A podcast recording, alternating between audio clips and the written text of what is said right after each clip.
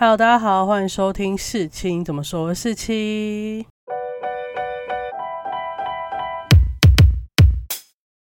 今天呢，要来讲一部这次国片月我第一部看的电影，叫做《童话世界》，就是张孝全主演的一部讲述权势性交的律政片。一开始我只知道这部电影呢是一个律师指导的。内容是什么，我就没有很认真的去看。后来才发现，哇，这不就是我之前做过的全是性交主题在讲的内容吗？这部片也非常的认真的告诉你，为什么全是性交难以处理，然后很难定罪，以及它会造成受害者有多大的影响，还有全是性交不定罪可能会造成怎么样的社会影响。那这部片呢，就很认真在跟你讲述这件事情。里面的其实每个角色他都有各自的立场，有包含加害者、受害者以及加害者、受害者双方的律师，还有社工。他其中其实有很多很多的冲突，就算这些立场的大方向一样，但最后的结果。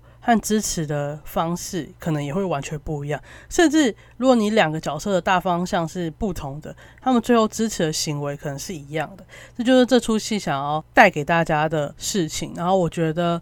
这个剧本也写得很好，果然是律师写，就可以知道这件事有多难处理，以及会造成多大的取舍。就每个角色其实当然都想要把这件事好好处理掉，然后让。加害者说要处罚，受害者不要造成任何的心理影响。但其实哪有那么简单？就是律师有律师的想法，社工也有社工的想法，然后两个人又有冲突的时候，明明都想要为受害者好，但他们两个支持的方式可能会大相径庭。那故事的开头呢，基本上。就是一个社工，他想要帮助一位受害者报案，但他在那个时间点找不到其他的律师来处理这件事情，所以呢，他就打给他自己的老公，然后也是一位律师。但他来之后有帮忙处理这件事情，可是他强烈排斥他要接手后续的事宜，然后就让人觉得为什么会这样？后来慢慢带出十七年前的一个故事，让大家知道他到底经历了什么，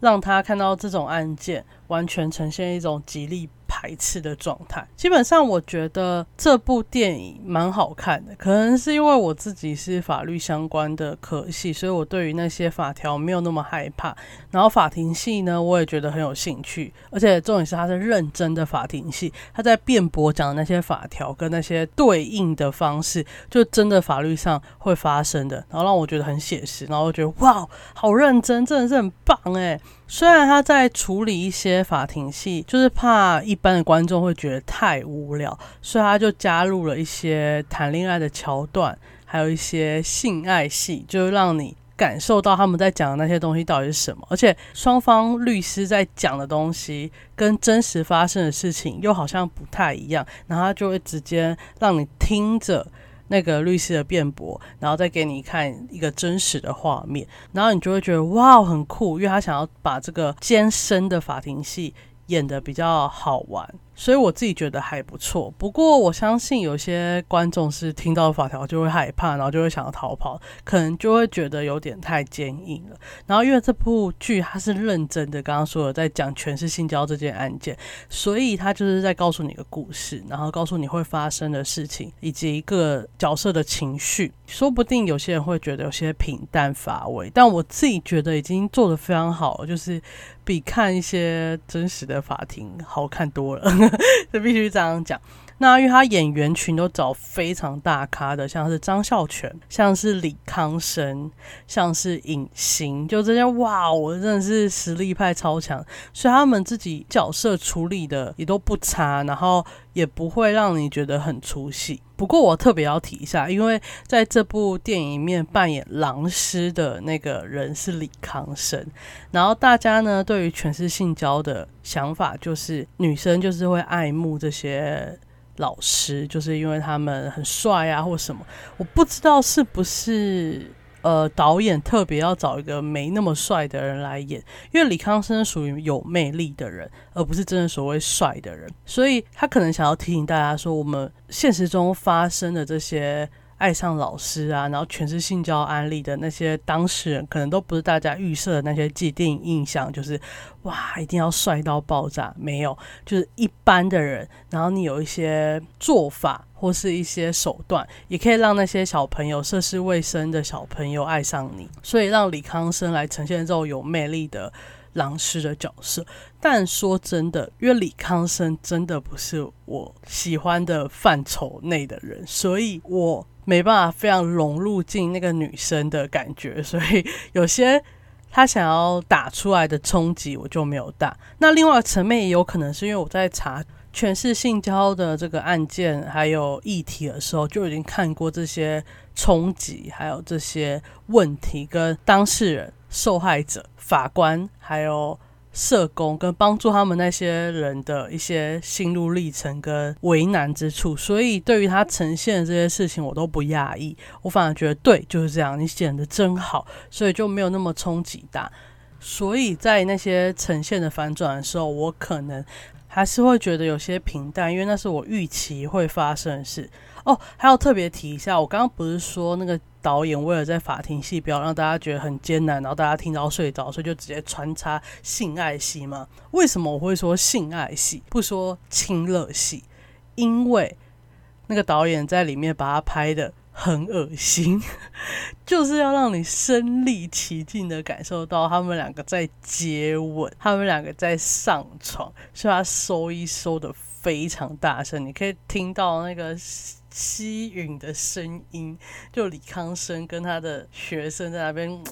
的声音，我就 Oh my God！就是你在一个环绕式的电影院听到那个声音的时候，我整个起鸡皮疙瘩。你完全没有感觉到任何性欲或亲热感，你就就是觉得很恶心。这部分也是我想要提醒大家，如果大家去看了这部片，可能要注意的地方。好，那我接下来呢会进行一些的剧透的讨论。如果还没有看过电影的人呢，可以看完之后再过来听我的讨论哦。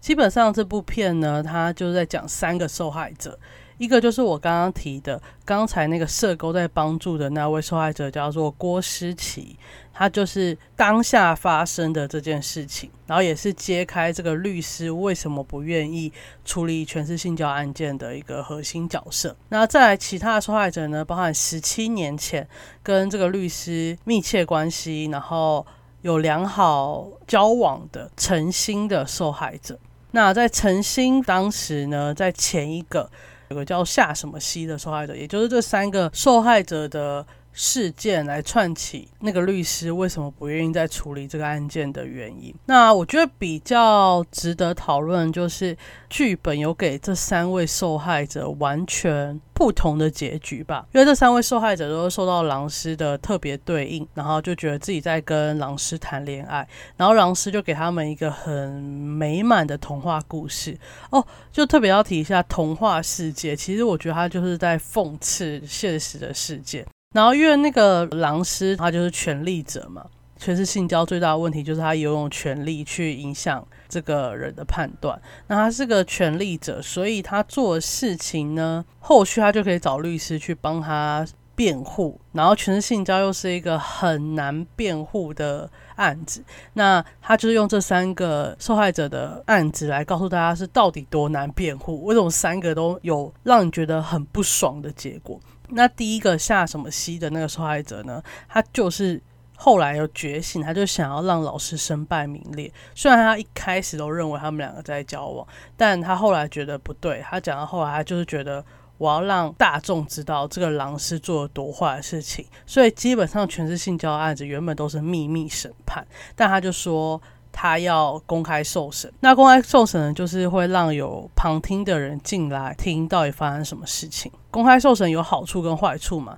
那好处就是有机会让舆论来处理这个加害者，因为有时候法律是没办法保护到受害者。那它的负面影响就是让这个女生很公开、赤裸裸呈现在大众面前，完全保护不到他的身心状况。这部戏就是告诉你，如果那个律师有利益的引导、主持舆论，把你形容成另外一个状态的话，最后会受伤，或最后真的被逼疯的，就是那位受害者。然后最后呢，那个受害者败诉，就是因为他们一开始是有在说服那个受害者拿和解金，因为这样就不会影响到狼师的名誉。但他最后没有这么做，最后就什么都没有得到。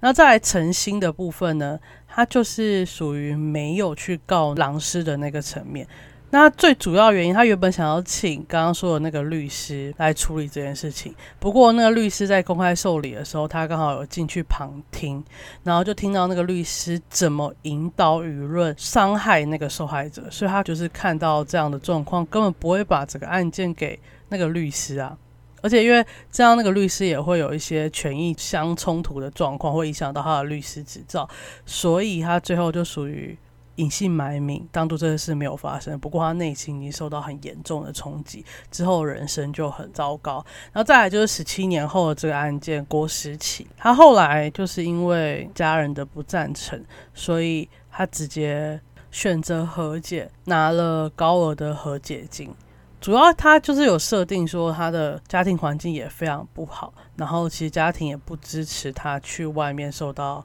审判，因为就是会影响到他的形象什么之类，所以他们最后拿了和解金来解决这件事情。那当然里面的其他人也有提出一件事，就是那个夏什么西的，他后来人生过得也不错，而且他最大的恨就是他觉得他那时候没有拿和解金。因为他就不会受到那样的创伤，之后还没有得到什么实质的补偿。不过这一个部分，我在看的时候觉得你在讲什么屁话，就是还值得可以讨论。我没有那么认同他讲的那句话。刚刚有提到说这部电影呢，他把很多人的立场都有写出来，包含加害者。那加害者当然就是找律师啊，他就是要找律师证明他们两个是双方合意的行为，他们俩就是个恋爱关系，所以不会是性侵。那受害者的立场可能就是找律师来维护自己，因为他那时候受害者觉得自己被老师抛弃了，然后当然他们也有发生关系啦。可是我觉得受害者最痛苦的地方就是他一直就是认为他们两个就是在交往啊，所以一开始请那些受害者认为他们是性侵的时候，其实他们自己也不接受，因为他就觉得我只是跟老师情投意合，老师对我很好。所以这部分也是受害者的心路历程，然后最后发现他根本没办法证明老师性侵他，根本没办法证明自己受到了伤害，在法庭上还要被这样一一的质疑。我觉得这种二度伤害才是受害者里面最痛、最痛，一辈子都恢复不来的。那在双方律师呢？加害的律师其实很简单，他就是看那个状况，要不就是。强调他们两个是恋爱关系，就找出一些证明；要不呢，就把受害者磨成荡妇，觉得他对任何男人都这样啊，没有值得讲的。那这部分呢，也是伤害受害者的地方。那受害者的律师呢，他一定会希望受害者坚持诉讼，但他其实完全没办法保障受害者在庭审过程中不要受到二度的伤害。所以，就算他坚持要让你坚持诉讼，但有人问他说：“你能保证他不会受伤吗？你能保证你有告诉清楚他会受到什么伤害吗？”他完全没办法保证，所以他只能努力的证明受害者是受到权势影响而发生这种性行为，但是很多时候是受害者本人。亲口跟他说我要放弃诉讼，就算他再怎么说服他，但当听到他们在庭审过程受到伤害的时候，也很难逼迫这些受害者持续的诉讼下去。这也是受害者律师也是最痛的地方吧。再来就是社工，社工他当然一心就是希望想要帮受害者伸冤啊，谁想要看到这些伤痕累累的人，然后看着他们落泪却无能为力？但他们又不会希望受害者受到二度伤害，所以甚至最后有可能去说服受害者和解，就是我刚刚所谓的大方向相同，就是为了受害者好，但他们做出来选择可能是跟加害者一样，所以这就是最冲击最难的地方。那我刚刚说的二度伤害呢，其实不只包含庭审过程中受到律师、受到法官、受到加害者的伤害，还有包含大众舆论，因为大众很喜欢把这种过有错怪在受害者身上，例如他主动勾引狼师啊之类的，或是就是他。自己本来就不检点啊，关老师有什么事情，或者他们就是在爱跟老师谈恋爱啊，为什么要帮他们说是性侵之类的这种说法？那当然，恶兔伤害还有一个最关键，我觉得它就包含父母的不支持。我觉得郭思琪那部分，他明明就很坚定的想要打这个诉讼，但他爸就是其实不相信他，甚至去帮那个老师讲话，导致他最后直接哭着跟律师说：“我没有要告，我真的不行。”我真的觉得这很痛很痛，这个二度伤害真的痛到这一辈子就是就被这样拖下去了。好多人的一辈子都被这样伤害了。那这部电影呢，有个隐含的，就是你看他二十年来，我们看到就只有三个案子，但其实郭思琪的后面也有很多个人，所以告诉大家，全是性交，如果没办法处理的话，你看有造成多大的影响？这二十年来会有多少受害者受到这种伤害？然后。你不处理，那就是一路延续下去啊！你要期待多少受害者要自己走出来，或是你要期待多少社工帮助这些受害者走出来？这不是造成社会更大的成本吗？然后我刚刚有提过，就是李康真不帅嘛，其实很多狼师也都不帅，不过他们就是会运用一些小手段，就例如一些特殊待遇，留下来关心你啊，或一些推拉，好啦，你不要没关系啦，那就不要上床啦之类的做法。然后带你去看飞机，或者一些亲亲抱抱、举高高，然后说你好漂亮这种甜言蜜语，然后让你半推半就下。就算女学生她真的不想要发生性关系，但她最后还是会因为一点啊，我不要让老师失望了，或者相信老师都是对的这种情绪，然后最后就会现身了。所以不要在那边说什么，要不是帅，不然你根本不会跟他在一起。No。有些就是一些小手段、一些情趣，你最后就会现身了。所以这部分也是我觉得全是性交要打破的各种迷失之一。那全是性交有什么迷失呢？我觉得大家可以去听我之前录的那个全是性交的议题单元，让大家对于这件事有初步的了解。当然，大家也可以直接去看这部童话世界，我觉得他已经讲得很明白了，就让你完全可以理解到底困难在哪里，还有很多刻板印象根本不是你想的那样。那我觉得这部片呢，我自己很喜欢，然后也很推荐给大家。不过如果你不喜欢律政剧的话，那就算了，就不要看，不然你会可能会睡着。好，那我这一集讲童话世界的观后心得就到这里结束喽。啊，我最近有开通一个小额赞助的连接，如果你想要支持我，那可以按那个连接给我一些回馈哦。那我们下集见，拜拜。